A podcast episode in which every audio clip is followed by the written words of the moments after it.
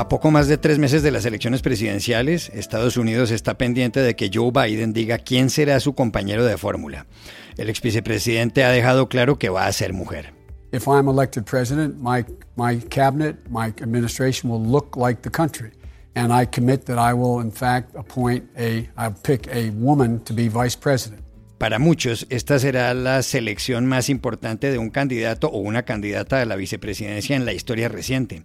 Hoy les contamos por qué, quién puede ser la escogida y cómo interpretar las últimas encuestas que le dan una amplia ventaja a Biden sobre Trump. Un vídeo de docenas de hombres armados junto a vehículos blindados, todos ellos del cartel de Jalisco Nueva Generación, encabezado por Nemesio Oseguera, ha impactado en México. ¿Qué persigue ese grupo criminal? Un prestigioso analista en temas de seguridad lo explica. Antes de la pandemia, eran una familia campesina que batallaba para pagar las cuentas en un pueblo vecino de Bogotá. Ahora, gracias a las redes sociales, Nubia, una mujer viuda de 37 años y sus dos hijos son youtubers famosos. Aquí les contamos la historia. Hola, bienvenidos a El Washington Post. Soy Juan Carlos Iragorri desde Bogotá. Soy Dori Toribio desde Washington, D.C. Soy Jorge Espinosa desde Cajicá, al norte de Bogotá. Es martes 21 de julio y esto es todo lo que usted debería saber hoy.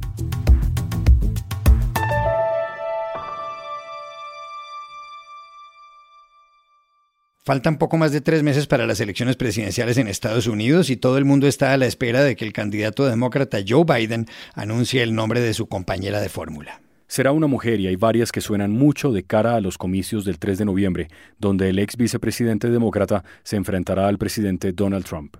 Hay quienes dicen que en décadas esta es la selección más importante de un candidato o candidata a la vicepresidencia. Washington está pendiente del asunto. ¿Por qué, Dory? ¿Quiénes son las más opcionadas? Juan Carlos, la selección es clave por dos razones. Una, la edad. Joe Biden tiene 77 años y tendría 78 en su toma de posesión en enero de 2021, convirtiéndose en el presidente más viejo de la historia en el momento de la investidura. Biden incluso ha sugerido que permanecería en la Casa Blanca durante un solo mandato.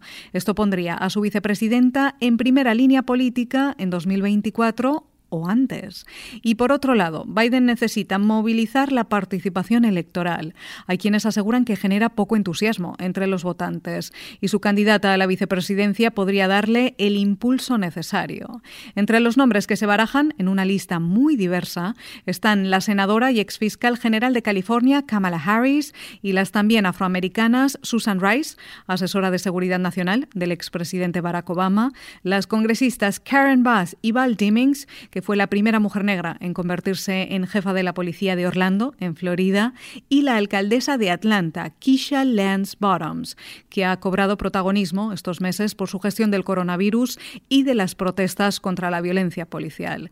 También en la lista final están Michelle Luján, la primera latina demócrata en convertirse en gobernadora de Nuevo México, la senadora de Illinois, nacida en Tailandia, Tammy Duckworth, teniente coronel del ejército que sufrió la amputación de las dos piernas en Irak en 2004, y la también senadora Elizabeth Warren, del ala progresista del partido, que suspendió su campaña presidencial en marzo, tras perder las primarias también en su estado, en Massachusetts. La pregunta es por cuál de ellas se va a decantar Joe Biden.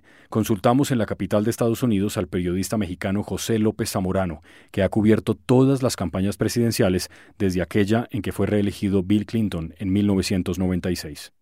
Bueno, no hay duda que la mujer con más probabilidades de convertirse en la compañera de fórmula de Joe Biden es la senadora demócrata de California, eh, Kamala Harris, por lo menos si nos atenemos al criterio de cuál es el personaje político más popular entre la militancia demócrata.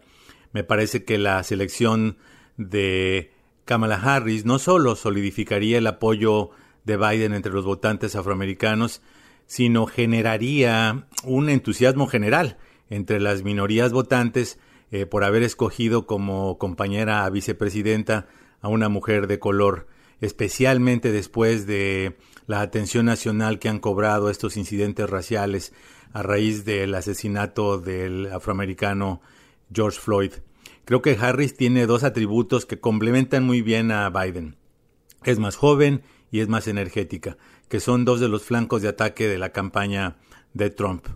Ahora, es un hecho que Biden tiene una clara debilidad entre los votantes latinos que preferían la candidatura de Bernie Sanders.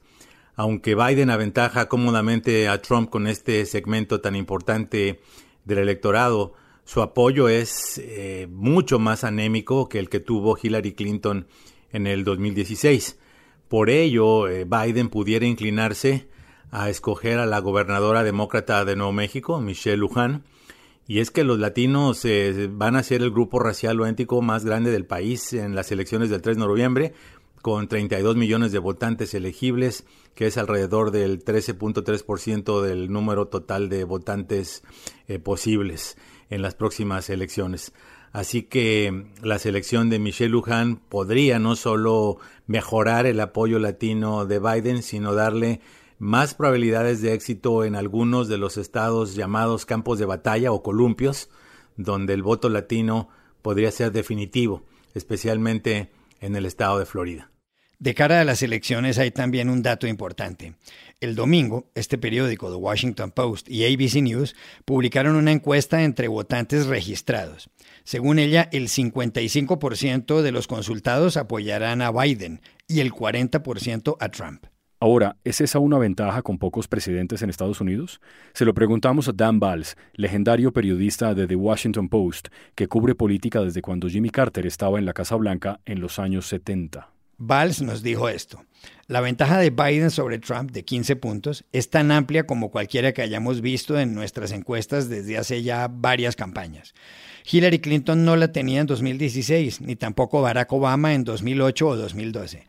Uno puede irse más atrás, hasta 1988, cuando el candidato demócrata Michael Dukakis tenía una ventaja de 17 puntos sobre George Bush padre a finales del verano de ese año justamente.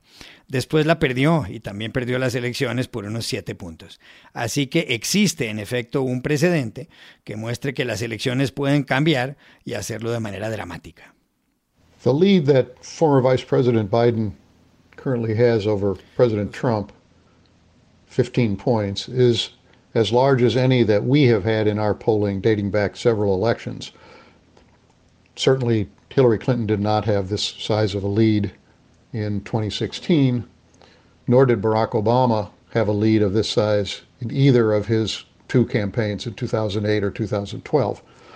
Now, you can go back farther to 1988 when the Democratic nominee, Michael Dukakis, had a lead of 17 points over George W. Bush um, in the late summer of that year. Um, and he then lost that lead and lost the election ultimately by about seven points.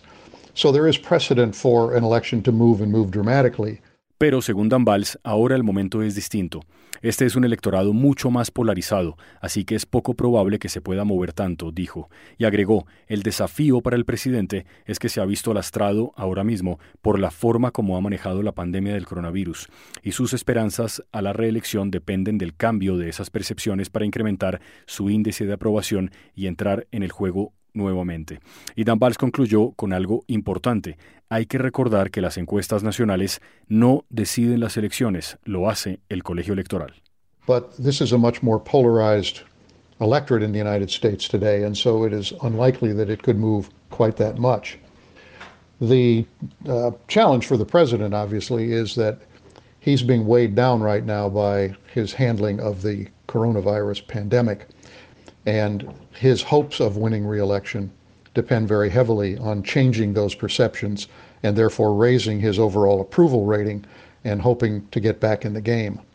The last thing to remember is that national polls don't decide the election, the Electoral College does.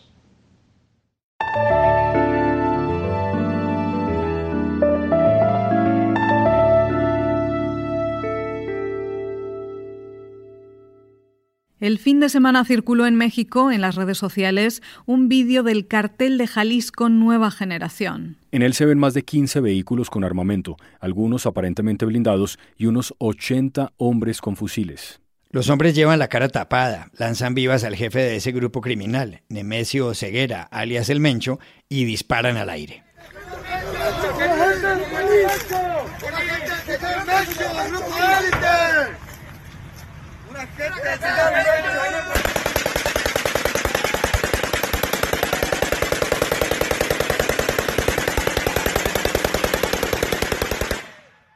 El Mencho es un narcotraficante casi tan poderoso como Joaquín el Chapo Guzmán. Dory, hace cuatro meses la agencia antidroga de Estados Unidos, la DEA, ofreció por él una recompensa de 10 millones de dólares. A finales de junio, el cartel de Jalisco Nueva Generación hirió en un atentado en Ciudad de México a Omar García Harfuch, el secretario de Seguridad Ciudadana de la capital.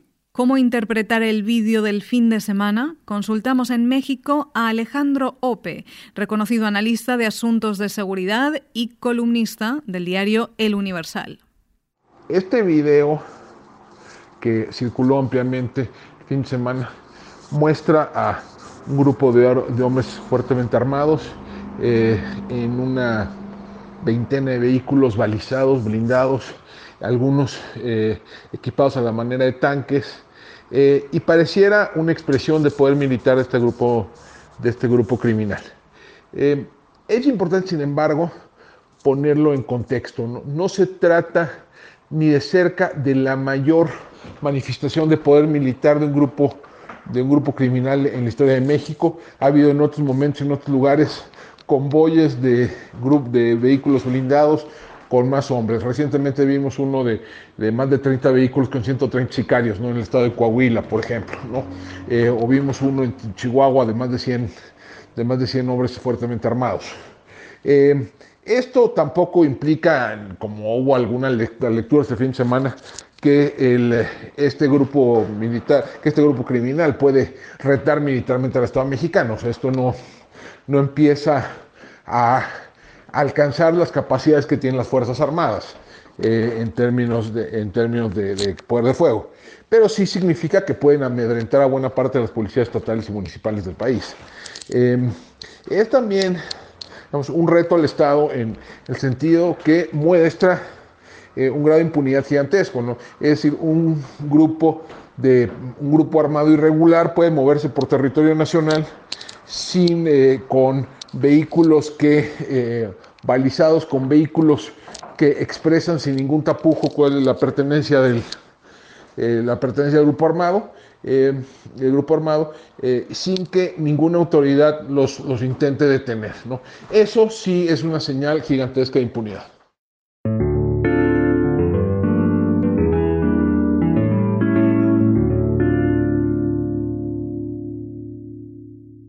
Antes del coronavirus, eran una humilde familia campesina en Colombia que luchaba por comer tres veces al día y pagar las deudas. Pero llegó la pandemia y se les ocurrió contar su vida.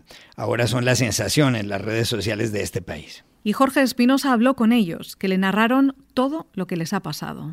Una familia campesina colombiana de Chipaque, un municipio del departamento de Cundinamarca, en la zona central del país, se ha convertido en la sensación youtuber en Colombia.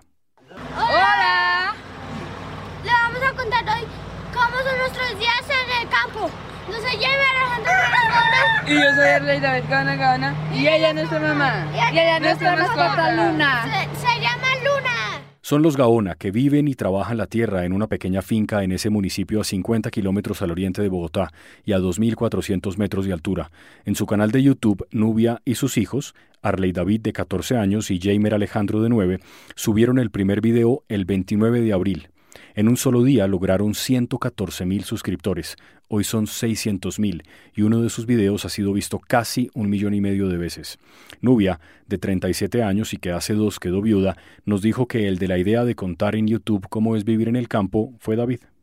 Pues en, en, sí la idea de nuestro canal de YouTube fue Davidcito, porque él mira muchos canales de YouTube. Y pues en, sí, él me decía que los canales de YouTube siempre repetían lo mismo y lo mismo y él no miraba nada educativo, que sí, sí lo apoyaba en estar en un canal de, de YouTube para llevarles un poco de alegría y demostrar que el campo también estaba en cuarentena. Y mientras uno está en cuarentena, el campo está trabajando. El canal se ha transformado en una forma de promover los productos que ellos y otras familias campesinas de la zona siembran o preparan, como fresas, arándanos, queso con arequipe, también conocido como dulce de leche o cajeta, y el producto más vendido, el kit de siembra biodegradable con semillas para clima frío o tierra caliente. En Colombia no hay estaciones. Y es que las cosas no iban bien antes de empezar su canal de YouTube. Antes de tener el canal de YouTube solo teníamos nuestras gallinitas, la del diario de, comer nosotros el huevo. Y después de que montamos el canal de YouTube eh, por medio de las ventas de nuestros kits, pudimos arreglar la cocherita de los marranos, la casita de donde yo habito actualmente, comprarle sus juegos de cama y los computadores. Eh, ahorita día también ya le compramos la ternerita, la vaquita y unos pollitos y con el paso de tiempo pues ir a comprar el lote y no pues esto es una bendición de Dios y de las personas que nos han apoyado en comprar nuestros kits y nos han seguido en nuestros en nuestros canales. Nubia e hijos también están en otras redes sociales. En Twitter, por ejemplo, tienen 49 mil seguidores, en Instagram 235 mil y han conseguido vender sus productos y los de otras familias directamente, lo cual les ha permitido mayores ganancias. De esa forma, ella espera pagar las deudas y mandar a sus hijos a la universidad. Los intermediarios es lo importante de nosotros de quitarlos porque nosotros, nosotros hemos visto a nuestros campesinos cómo sufren, cómo toman el sol, cómo aguantan el agua, cómo aguantan el frío. Ellos llueva, truene o caliente, ellos nunca dejan de trabajar. En esta aventura a los Gaona los acompaña su mascota, una perrita, cuya huella aparece junto a las firmas de Nubia, David y Jamer en la correspondencia que va con los productos que envían a los distintos pueblos y ciudades de Colombia. La parte más bonita es que tenemos nuestra mascota, que es Luna, ella es, es miembro de nuestra familia, por eso es que ella también firma en nuestros pedidos. Y es es la niña de casa, se puede decir, de nuestros animales, es la que más hemos apreciado mucho. Pues los otros animalitos también los queremos, pero ella es la que anda para todo lado con nosotros.